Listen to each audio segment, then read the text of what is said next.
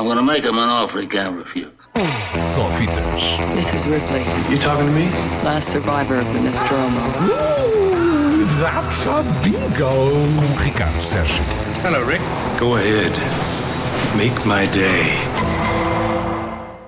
Ricardo Sérgio, estamos aqui para falar das estreias da semana que aconteceram ontem. É verdade que costumam ser à quinta-feira, mas como hoje é feriado, as eh, distribuidoras aproveitaram a noite extra para ganhar alguns trocos e, portanto, as estreias da semana aconteceram quase todas. Já vamos falar de uma que acontece hoje, mas quase todas aconteceram ontem para aproveitar a quarta-feira de Halloween.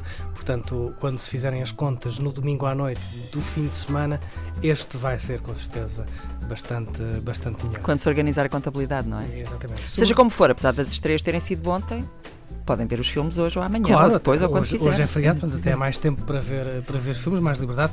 Quem vai ganhar com, esta, com este adiantamento das estreias é com certeza, são com certeza dois filmes, um em concreto, Bohemian Rhapsody, o tal biopic eh, complicado, complicado na história como o filme foi feito ehm, sobre Freddie Mercury e os Queen, mais de Freddie Mercury do que dos Queen. Ehm, quem conhece a história de Freddie Mercury e a história dos Queen não vai gostar muito, porque o filme tem assim algumas liberdades. Enfim, mistu- misturam-se os factos para caber no filme e não o contrário. Hum, há assim algumas, alguns factos que são distorcidos para o filme ganhar eh, maior dimensão dramática. Ah, ok. Depois, a tudo isto. Doura-se a pílula. Exatamente. Pronto. Um, tudo isto junta-se ao facto da- do making-of do próprio filme ter sido problemático, com o realizador uh, despedido poucas semanas antes do fim das filmagens, um outro realizador que entrou uh, quase no final das filmagens para acabar o filme, e isso depois, obviamente, todo esse, toda essa situação conturbada nas filmagens e na pré-produção vê-se no ecrã. Uh, de qualquer maneira. uh, Mas isso até faz sentido, tendo em conta que o Bohemian Rhapsody tem toda aquela grandiloquência trágico É, é, o próprio dramática. Filme, o próprio filme vive disso. Um, posso só dizer que se quiserem, como trabalho de casa, se tiverem a pensar em ver o filme, vejam no YouTube a atuação dos Queen no Live Aid em 1983 e Eu vi. e- então depois falamos, vai ver o filme e depois falamos, está bem? Sobre, sobre o filme. Outra das grandes estreias da semana. Este Bohemian Rhapsody com certeza vai fazer bem quando se fecharem as contas do ano. Vamos ter aqui um hit nas mãos. Uh, outro filme que interessa ver é Fahrenheit 11.9, uh, 9 de novembro. Um, um filme, não é bem uma sequela do Fahrenheit 9.11 do mesmo Michael Moore, mas parte desse título para brincar sobre aquilo que se passa hoje nos Estados Unidos. E não só. É um novo filme de Michael Moore, obviamente um documentário parcial, não temos aqui jornalismo imparcial, pelo contrário, é parcial e nós sabemos que é. Um, é importante para ver e entender como foi a ascensão de Trump, mas também uh, para perceber o que leva ao aparecimento, de, eh, ao aparecimento, ao crescimento e depois à vitória de fenómenos como uh, Viktor Orban na Hungria, uh, Duterte nas Filipinas, Salvini em Itália e, claro, esta semana não podemos escapar a isso de Bolsonaro no Brasil. Portanto, um filme que interessa ver e, em termos cinematográficos, posso dizer este Fahrenheit 11.9 é melhor do que o Fahrenheit 9.11. Recomendas, portanto, Recomendo, para pensar recomendo. no estado do mundo e também como objeto cinematográfico. Exatamente, ambas. Mas aquele filme que eu queria mesmo falar hoje, este também estreou ontem, interessa destacar, também pelo papel que a obra original eh, teve na história da literatura portuguesa, chama-se Raiva, é um novo filme de Sérgio Treffaut, eh, realizador eh, brasileiro, luso-brasileiro ou brasileiro-português barra francês. Ele está desde os anos 70 em Portugal, não é? Está há muitos anos em Portugal. Conhecemos-lo há muitos anos como, na altura, diretor do DOC Lisboa. Já fazia filmes, agora é hum, praticamente realizador a tempo inteiro. Este é apenas a sua segunda longa-metragem de ficção. Ele tornou-se conhecido como documentários como Lisboetas, A Cidade dos Mortos, Alentejo, Alentejo, tudo filmes absolutamente extraordinários. Uh, e estreia hoje, estreou ontem, um filme adaptado uh, no romance Seara de Vento de Manuel da Fonseca, um romance que, por sua vez, foi uh, baseado numa história real que aconteceu no Alentejo dos anos 30, um, que ficou conhecida como a tragédia de Beja, quando um agricultor, um, um camponês alentejano, uh, movido pela fome, pela falta de trabalho, pelo desespero que se vivia na altura naquela zona de Portugal e não só, matou uh, um fazendeiro rico, o seu filho e mais, uh, e depois uh, fechou-se em sua casa e foi rodeado pela GNR.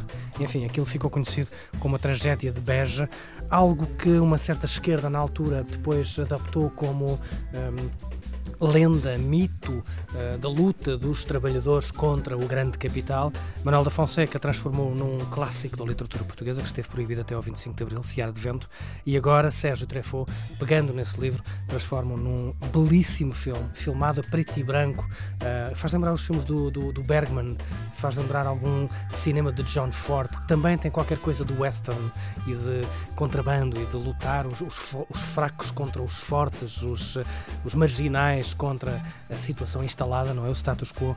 Há aqui qualquer coisa de, de Bergman, de John Ford, realismo italiano, se quisermos, embora aqui mais virado para o campo. É um filme lindíssimo, com uma fotografia absolutamente extraordinária, num preto e branco de, de, de Acácio de Almeida, que, é, que, é, lindíssimo, não há outra palavra. O filme visualmente é lindíssimo. Depois tem interpretações notáveis de Isabel Ruth, Leonor Silveira.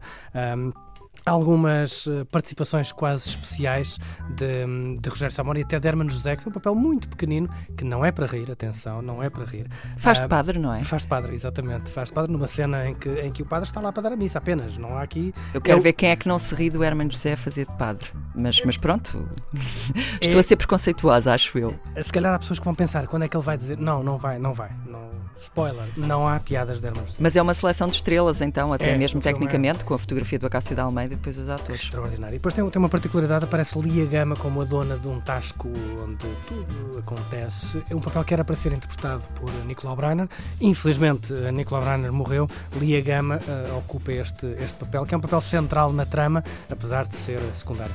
Se quiserem ver um filme que não seja um blockbuster norte-americano, um filme sobre política, mas que tem qualquer coisa de atualidade, aconselho Raiva, um belíssimo filme, belíssimo mesmo.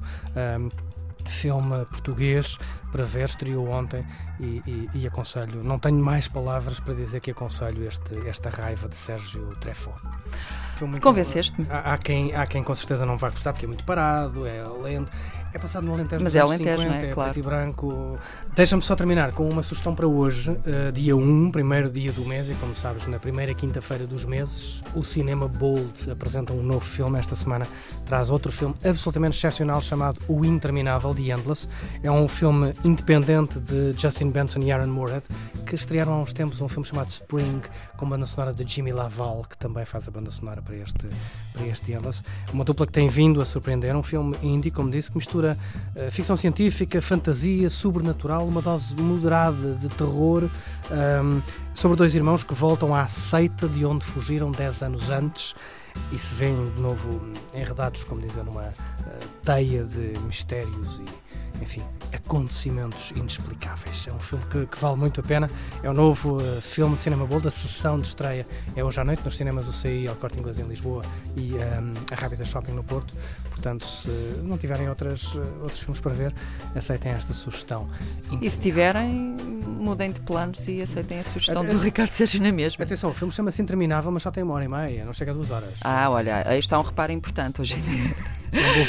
Só bons filmes com o Ricardo Sérgio. Contamos contigo todas as semanas para nos dizermos uh, se vale a pena ou não gastar dinheiro num bilhete de cinema e todas as semanas arranjas maneira uh, de nos convencer que é uma boa ideia. É questão de irmos ao cinema sem raiva.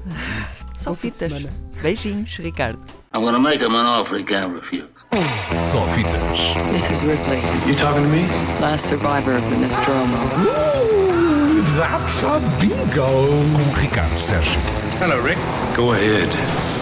Make my day.